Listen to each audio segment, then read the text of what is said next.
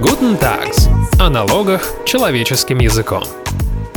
Всем привет, с вами информационно-аналитический подкаст Guten Tax. Подкаст, где мы говорим о налогах человеческим языком. И сегодня мы поговорим, пожалуй, на весьма актуальную и важную тему, которая встречается в огромном количестве налоговых споров. Это осмотрительность при выборе контрагента. Но поговорим мы на эту тему не совсем с налоговой стороны вопроса, а скорее даже с технической стороны. С той стороны, с которой предпринимателю или консультантам, а может даже и налоговому органу помогает справляться сервис по проверке контрагентов «Контрфокус». Поэтому в гостях сегодня у нас Далер Хайрулаев, ведущий эксперт СКБ «Контур» а также управляющий партнер компании Tax Advisor Дмитрий Костальгин.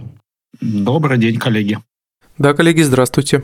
Далер, а, ну давайте для наших слушателей, которые, наверное, не все знакомы с вашими сервисами, расскажите немножечко поподробнее какие-то вводные данные. Сколько пользователей, что вообще в целом сервис предлагает, какие данные есть, как часто обновляется?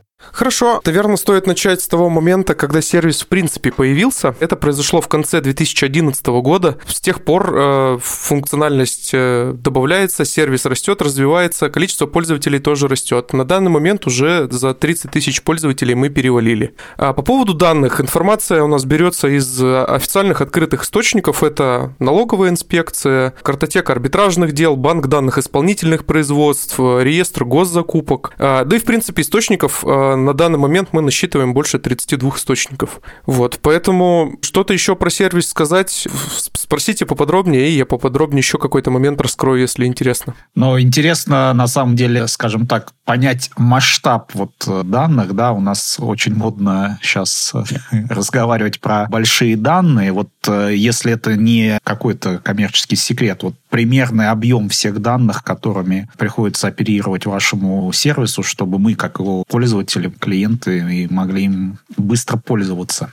Ну, если говорить про объемы, то в терабайтах, наверное, я не подскажу, сколько это все занимает. Но э, для понимания масштаба, ну, то есть единый госреестр юрлиц в полном объеме мы используем информацию оттуда. Единый госреестр индивидуальных предпринимателей. То есть суммарно юрлиц и ИП это, ну, по порядка 10 миллионов, наверное. Плюс э, мы учитываем, что сервис появился достаточно давно, и с того момента мы историю копим.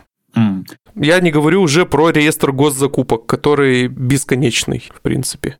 Кстати, вот э, действительно э, важный аспект э, вы затронули, что вы еще и храните исторические данные, по крайней мере, в нашей работе как консультантов, да и в целом для предпринимателей это важно, потому что можно посмотреть не только текущие данные компании или какого-то генерального директора, участника, но и посмотреть вот в рамках того, что делала эта компания или этот человек раньше, как он себя вел, условно говоря, не было за ним кучи брошенных компаний, да, то, то есть на то, что ориентирует э, налоговая служба проверять, и получается, ну, сам факт того, что вы храните исторические данные, позволяет и такую проверку осуществлять, так? Да, конечно, то есть если мы говорим про, как правило, генерального директора, ну, то есть представитель официально юридического лица, то мы можем, конечно, посмотреть его бизнес-историю, какими компаниями он руководил, где являлся учредителем, ну и, соответственно, посмотреть то, каким образом компания с точки зрения благонадежности себя представляла.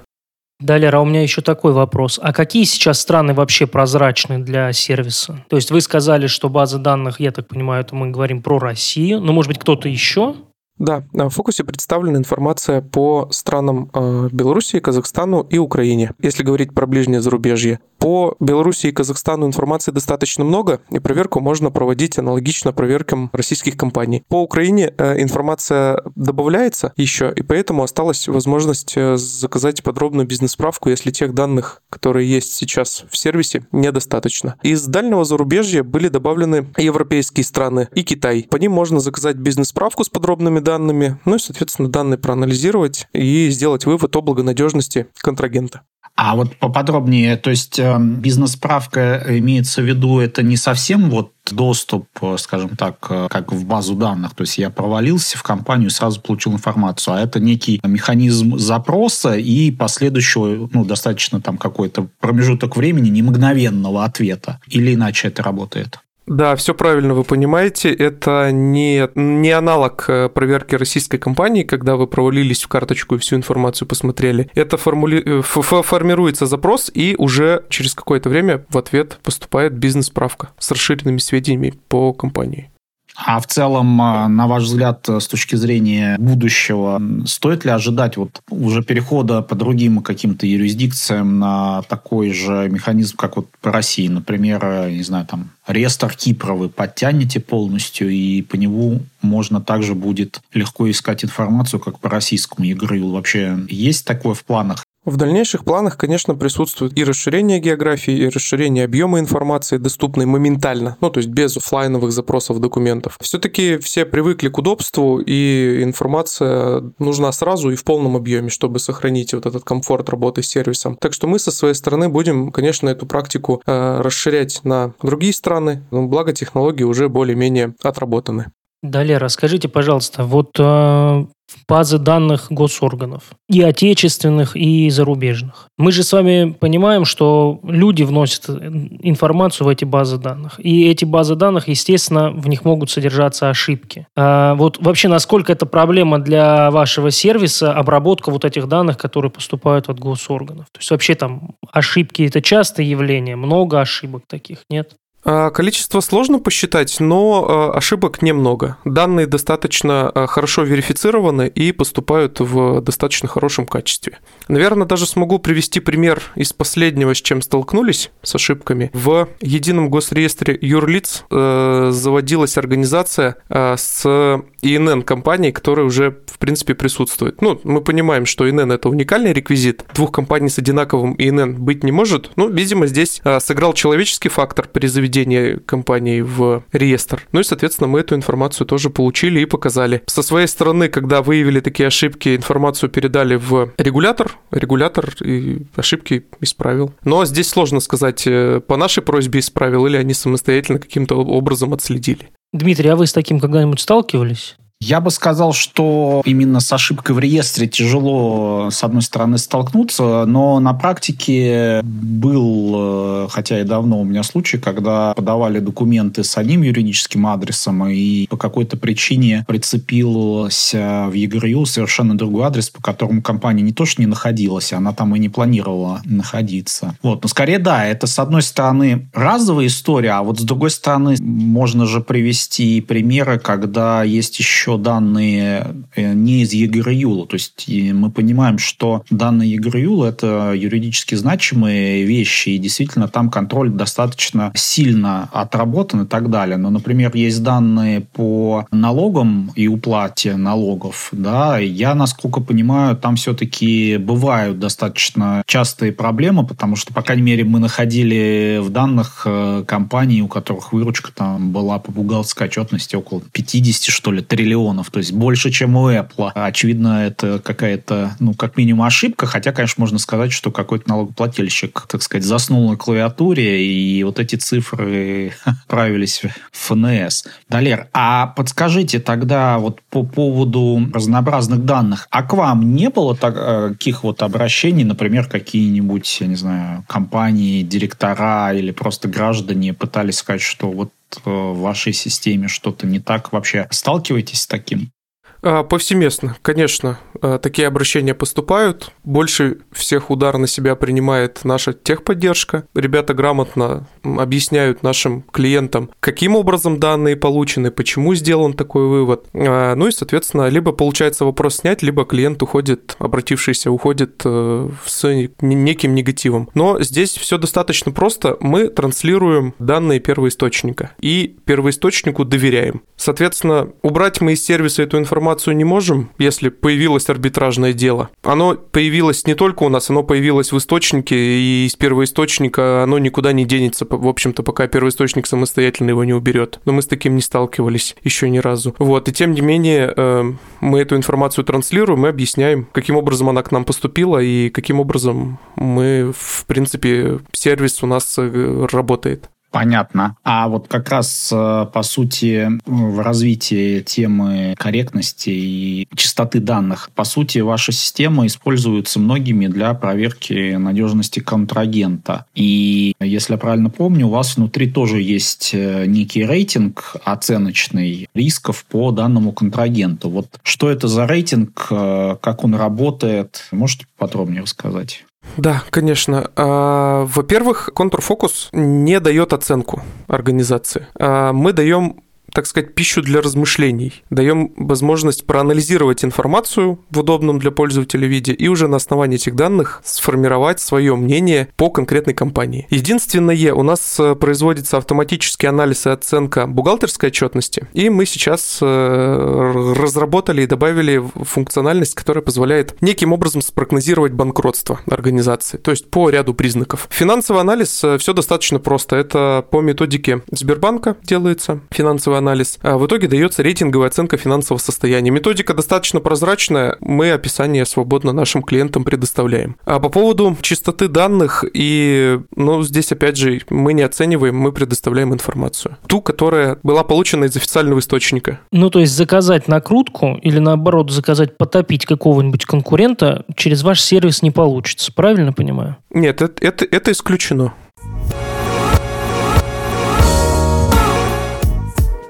Я хотел как раз тогда спросить по поводу, как работает поиск связи между компаниями, э, собственно говоря, потому что это такая, мне кажется, следующая тема, вытекающая из предыдущей. То есть мы посмотрели э, нашего контрагента, и нам сервис предлагает э, посмотреть какие-то связи его компании с какими-то другими. Я бы вот хотел узнать у Далера, как работает вот эта штука? А модуль поиска связи достаточно интеллектуальный, и здесь как раз-таки э, мы говорим про работу с большими данными, потому что проследить взаимосвязь компании через несколько колен – это достаточно большой объем данных, которые необходимо проанализировать и выстроить эту цепочку самой взаимосвязи. Критериев связей порядка 12 у нас. Ну, то есть мы говорим э, про основные моменты, это общий директор, общий учредитель, ну и дополнительно там ряд критериев э, оказывается, учрежденные компании, те компании, которые имеют долю в организации, но это, опять же, участники юридического лица. А, ну и в самом конце уже по приоритету идут критерии по совпадению номера телефона организации либо адреса. Там уже с нюансами, с оговорками, конечно, такая связь подсвечивается. Коллеги, я для слушателей немножко поясню, что это за связи, да, поскольку, может быть, не совсем понятно. То есть, по сути, мы вбиваем два ИНН двух компаний, и нам система выдает цепочку, каким образом они потенциально могут быть связаны. Да, я правильно же понимаю, Далер, что вы не говорите, что это, безусловно, стопроцентная связь между ними, но, по крайней мере, вот есть цепочка признаков, по которой можно от компании А дойти до компании компании Б. И между ними там может быть три компании, две компании, десять компаний. Да, вы все правильно говорите. То есть там, где э, связь очевидная, то есть это общий директор с указанием фамилии, имя, отчества и ИНН физического лица, это очевидная связь. Это юридическая аффилированность, так называемая. Здесь мы однозначно показываем, что компания между собой аффилирована. Это одно и то же физическое лицо, которое принимает решение за две, по сути, организации. Угу, понятно. Принцип работы действительно такой. Указывается 2NN и показывается цепочка взаимодействия этих организаций. Ну или не взаимодействия, если никакой связи найдено не было.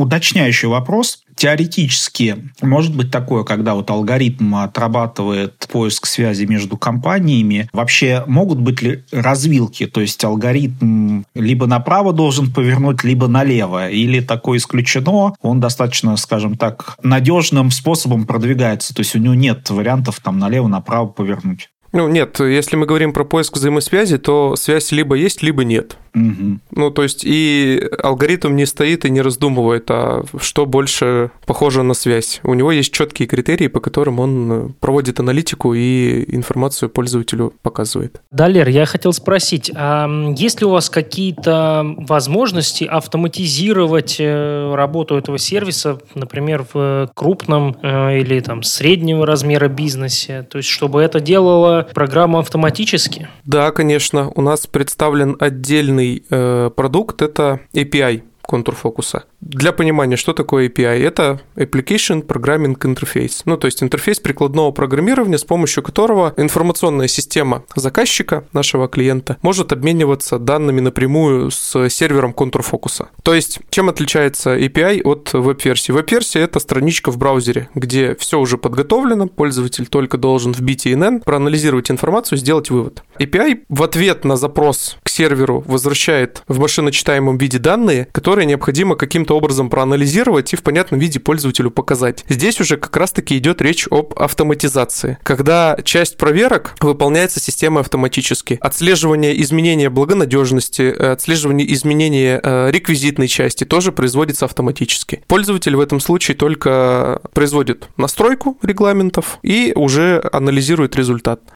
То есть, по сути, это дает возможность э, получать ответ вашей системе э, в автоматическом режиме. То есть, я не руками уже, скажем так, проверяю контрагентов VBA, NNN или там FIO директора, а условно отправляю тысячу своих контрагентов э, через механизм API и получаю, ну, в кавычках, тысяча отчетов по этим контрагентам в автоматическом режиме. Да, приблизительно все именно так выглядит. Чтобы корректно настроить работу, API нужно встроить в информационную систему, как правило, производится встройка, в основную, которая работает в организации. Ну, давайте возьмем пример очень крупной компании, у них установлен SAP. Производится интеграция с этой учетной системой, с SAP, настраивается ряд регламентов. Например, если вы хотите проверить, вот, по вашему примеру, тысячу своих контрагентов, вы хотите посмотреть, что у них э, на данный момент с благонадежностью, соответствуют ли они тем критериям, которые вы предъявляете к добросовестному контрагенту или не соответствуют. Ну, то есть про критерии, э, почему именно говорю про критерии? Потому что проверка, она в любом случае э, представляет собой заполнение некого чек-листа. Неважно, этот чек-лист будет сотрудник службы безопасности или ответственный сотрудник за проверку держать в голове, на бумаге, где-то в электронке, или этот чек-лист будет э, прописан у системы на уровне программного кода. Это мы говорим про настройку. Далее регламентно или по запросу пользователя информация получается с сервера ContourFocus в систему SAP в, в нашей гипотетической организации сейчас. Производится ее автоматический анализ, и да, действительно, вы получаете тысячу отчетов э, по своей тысячи контрагентов. А вы сами помогаете вот э, внедрять этот процесс э, в компаниях или, условно говоря, вы даете только API как некий инструмент, а уже компании внедряют в данном случае? Или все-таки вы как взаимодействуете, не знаю, те же самые чек-листы обсуждаете с компаниями или там с их юристами, безопасниками, налоговиками? А, я предлагаю этот вопрос разделить на два. То есть мы говорим про помощь в интеграции, именно техническую в разработке, и будем говорить про помощь э, экспертную, вот то, что обсуждение чек-листов, угу. критериев проверки и так далее. По э, технической части у нас э, есть готовые коробочные интеграционные решения под как раз-таки SAP и под 1С. Ну, понятно, это две наиболее популярно используемые информационные системы. А, мы предоставляем коробочное решение, то есть это полный цикл внедрения производим, производим доработки, разработки, производим поддержку, все полностью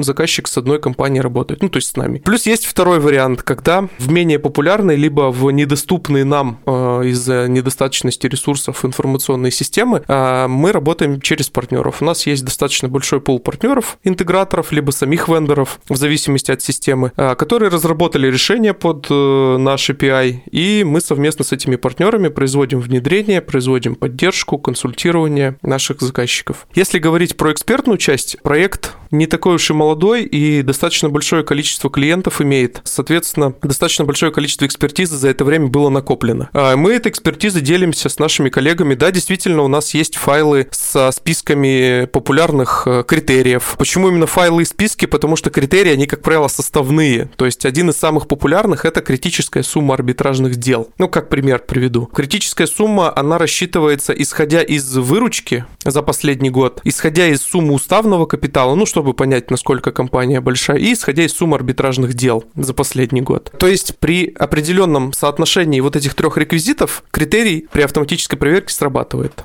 А, интересно, а по вашей практике, какова длина такого чек-листа может быть в количестве признаков? Там сотни э, или тысячи может быть? Или все-таки это э, речь о десятках? У нас уже накопленный нами опыт э, перевалил за 100 критериев достаточно давно. Но, как правило, они используются не все организациями. Пример одного нашего клиента автоматизировали работу службы compliance, и руководитель службы рассказывал, что они сели с коллегами, подумали, по каким критериям они хотят проверять контрагентов, согласовали список, а потом решили его пробовать на себе. Ну, то есть организация же сама понимает, тем более служба compliance, насколько они благонадежны, каким образом они ведут э, бизнес. То есть они эту всю ситуацию изнутри у себя знают. И э, пришли к выводу после автоматической проверки, что они бы сами с собой работать не стали.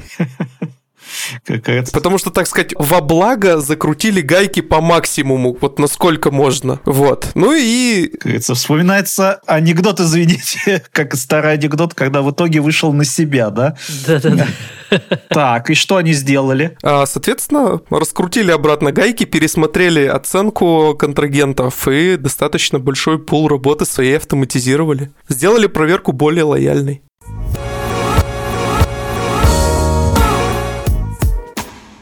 Слушайте, у меня тогда в связи с этим вопрос. Он, может быть, даже и к Дмитрию тоже. Вы же понимаете, коллеги, что гайки закручиваются не всегда контрагентом по собственному желанию, да, то есть заказчик для своих контрагентов не по собственному желанию эти гайки закручивает. В том числе это требует и налоговая, и арбитражная практика. И у меня в связи с этим, собственно, и вопрос. А насколько часто результаты поиска используются в судебных делах вот именно в контрфокус? То есть когда налогоплательщики себя защищают защищают с помощью вашего сервиса. То есть, Дмитрий, вы вообще сталкивались с такими делами?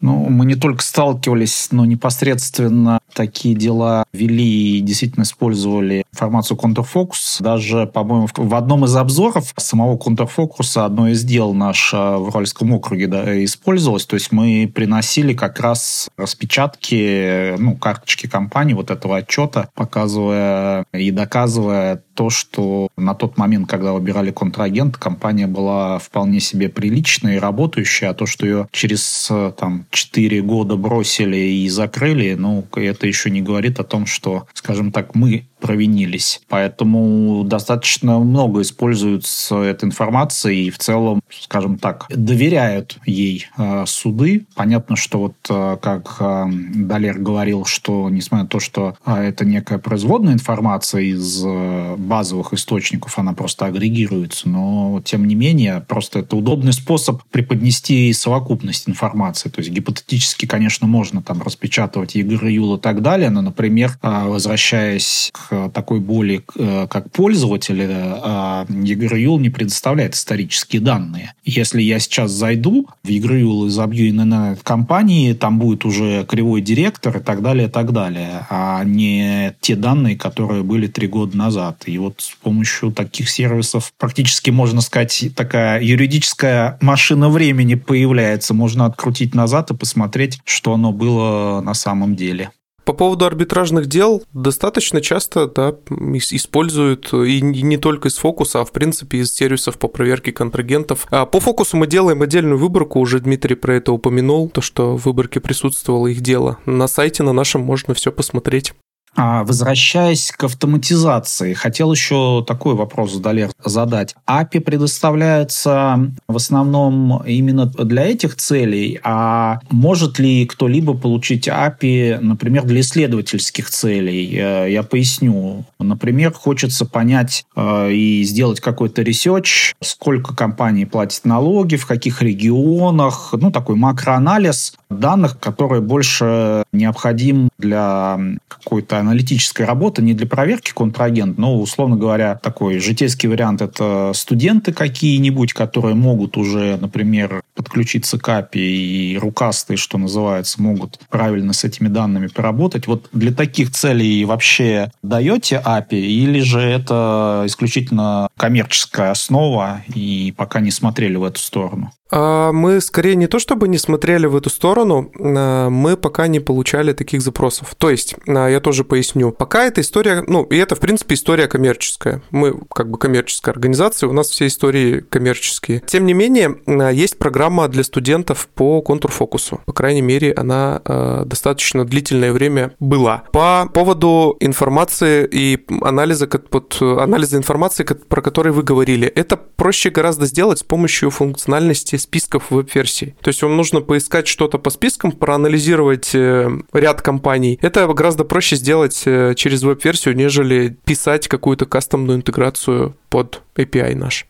А, понятно. Я думаю, по крайней мере, все равно вы, так сказать, выражаете готовность. Если был бы запрос, то можно было бы да, обсудить возможность э, использования вашего сервиса и, скажем так, для исследовательских целей. Это тоже, мне кажется, крайне интересно, потому что ну, данные могут быть просто полезны для каких-то выводов больше там, на макроэкономическом уровне или в целом посмотреть, как работают компании. Касательно еще хотел про автоматизацию спросить. Вот вы уже рассказывали, что служба комплайенса заказчиками являются. Я как раз и хотел спросить, кто наиболее часто из подразделений компаний, как я понимаю, крупных и средних обращается вот э, за такой автоматизацией, интеграцией? Или это всегда условно бухгалтерия и налоговый департамент? А, нет, это далеко не всегда бухгалтерия налоговый департамент. А, на самом деле перечень подразделений он достаточно большой. В принципе, автоматизация э, касается и может принести пользу всем отделам, которые причастны к работе с контрагентами. Начиная от этапа привлечения контрагентов и заканчивая, если мы говорим верхнеуровневый про жизненный цикл, а начиная от этапов привлечения контрагента и заканчивая этапом пролонгации договора уже на следующий год, либо не пролонгации на основании перепроверки. Вот, то есть э, вот все, что между привлечением и пролонгацией договора происходит на каждом из этих этапов API и автоматизация и, в принципе, данные внешние по контрагенту, они будут полезны компании. То есть в целом, получается, любое подразделение может пользоваться, да, как я понимаю, и назначение может быть не всегда проверка контрагента, да, то есть подтянуть данные по ИНН адреса генерального директора в договор тоже, в общем-то, полезный сценарий, как я понимаю, в виде использования вот этого API. Да, и он самый простой, как правило, в реализации. Угу, понятно. Вы, Дмитрий, все правильно понимаете. Этот сценарий, он, как правило, еще и самый простой в реализации, поэтому очень много компаний, которые с этого сценария начинают. Спасибо. Касательно вот практики и развития и разработки дополнительных критериев, на вас вот насколько влияет э, судебная практика? Я имею в виду судебная практика, как раз связанная с вот этим процессом проверки контрагента должной осмотрительности или какое-то изменение позиции налоговой службы. Вот вы ощущаете влияние э, на свой функционал вот такого рода явлений? Прямого э, скорее не ощущаем. Э, да, безусловно, мы смотрим в сторону контролирующих органов, в сторону их подходов к проверке. Безусловно, э, отслеживаем изменения законодательства, стараемся соответствовать. Но вот прямого какого-то влияния скорее нет, потому что сервис больше информационный, и все-таки пользователь сам принимает решение дальше сотрудничать или не сотрудничать. Ну и, соответственно, всю ответственность за решение самостоятельно несет. Понятно. А продолжая тему вот, регуляторов и различных э, органов власти, а в целом вот сейчас насколько вы, возможно, испытываете, а возможно, не испытываете некую, скажем так, конкуренцию? Например, же ФНС, насколько я помню, в этом году запустила сервис по бухгалтерской отчетности компаний отдельный, и, насколько я понимаю, он э, платный, если им пользоваться, скажем, на программном уровне, тоже через их API. Это скажем так, конкурент для вас э, в вашей системе координат, или же это в целом вы на разные целевые группы клиентов ориентированы? А, скорее на разные целевые группы клиентов мы ориентированы, потому что все-таки у нас э, далеко не только данные по бухгалтерской отчетности. И, кстати говоря, по бухгалтерской отчетности мы теперь данные тоже получаем из ФНС. А, по сути, вы подключились также через API, да, и ретранслируете все верно. По сути. Все верно. Ну, то есть бухгалтерская отчетность, она давно вошла в обиход э, проверки контрагентов, и без нее уже никуда. Росстат теперь эти данные отдавать не будет, и мы их получаем теперь так же, как и все остальные агрегаторы у ФНС. Понятно. А с точки зрения работы с другими госорганами, может быть, есть какие-то интересные особенности? Потому что, понятно, ФНС давно, скажем так, признана первыми в автоматизации и внедрении каких-то практик, но, как вы говорите, вы работаете с другими органами, например, там Росреестр, насколько я помню, вы из Росреестра тоже получаете данные. Есть ли какие-то особенности и, может быть, какие-то различия интересные? Ну, на самом деле, каждый источник, он по-своему уникален. Э, везде есть какие-то свои особенности. Ну, Росреестр, про него нет, наверное, что-то я такого особенного не расскажу. Хорошо. По поводу новых каких-то функций, если это возможно, сможете, так сказать, приоткрыть завесу, что текущим пользователям и потенциальным ждать? Например, э, вот в других агрегаторах есть э, некие механизмы, которые позволяют оценивать такой процесс по трансферному ценообразованию. То есть можно найти похожие компании, посчитать примерно там рентабельность. То есть в целом-то у вас эта информация есть, вопрос функциональ. Вот э, что-то из аналогичного можете рассказать? У нас это называется место в отрасли. Можно зайти на страничку организации и посмотреть, э, какое место в конкретной отрасли компания занимает. То есть это что-то смежное с тем, что вы вот описали. А какие-то новые функции планируются? Может быть, какой-то мега-супер алгоритм, который там взаимозависимость проверяет не просто по признакам, как мы говорили ранее, а как-то, не знаю, там искусственно... Э, в общем, вы понимаете, да, сейчас э, любят, наверное, и вам много таких вопросов задают, а что у вас там с искусственным интеллектом и машинным обучением? Но в целом вот э, эти инструменты, по вашим ощущениям, они войдут в обиход именно, когда мы говорим о проверке контрагентов и комплайенсе. Условно, я тут такой фантастический пример, э, какая-то мега нейронная э, сеть, которая по названию уже будет компании понимать, кто она.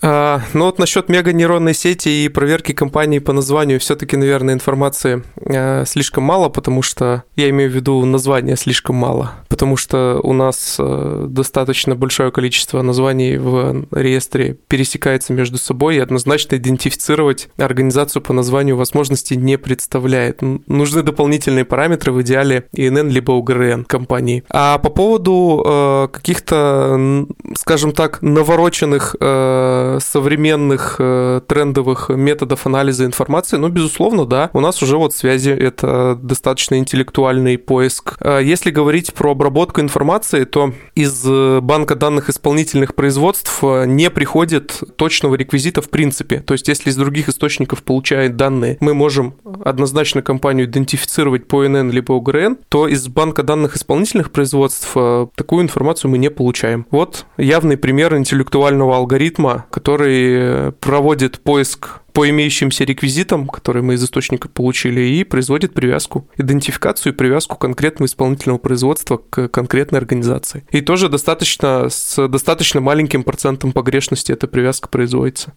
Понятно. Я пока вы отвечали, вспомнил, почему у меня именно название организации как признак э, всплыло в голове, потому что когда-то давно была внутренняя методичка налоговая, которая они пытались по названиям, говорят, и говорили о том, что вот обычно практика показывает, что когда компании названы там мост, транс, газ, хлеб, нефть, ну вот такие длинные, да, они в их головах по их статистике какой-то внутренней казались не очень благонадежными и предлагали обращать внимание на такого рода контрагентов. Вот почему такой признак всплыл. Это по меньшей мере странно, потому что, например, у нас вот есть в фокусе, пользователи могут э, зайти э, в раздел со списками, в публичные списки, и найти список, э, называется «Смешно». Там собраны названия, необычные названия организации. Вот первое, что мне вспомнилось, это ООО «Горшочек Вари», например. Там, и там достаточно... И, и, и его антипод ООО «Горшочек не Вари», хочется сказать, должно быть существовать. Вот, но это, это пользователи могут сами поизучать достаточно занимательно. Эм, это прям говорит о высоком уровне креатива среди э, наших бизнесменов. Ну, кстати, да, интересно, надо будет посмотреть этот список, обогатиться. Спасибо, так сказать, за наводку. Ознакомимся. Ну, у нас, наверное, вопросы кончились, Далер, к вам. Поэтому, коллеги, наверное, спа- будем прощаться. Спасибо за разговор. Э, спасибо нашему гостю Далеру Хэрулаеву за эту беседу, за, те, э, за ту информацию, которую он нам дал. И до новых встреч. Спасибо, всем пока. Спасибо, коллеги, всем пока.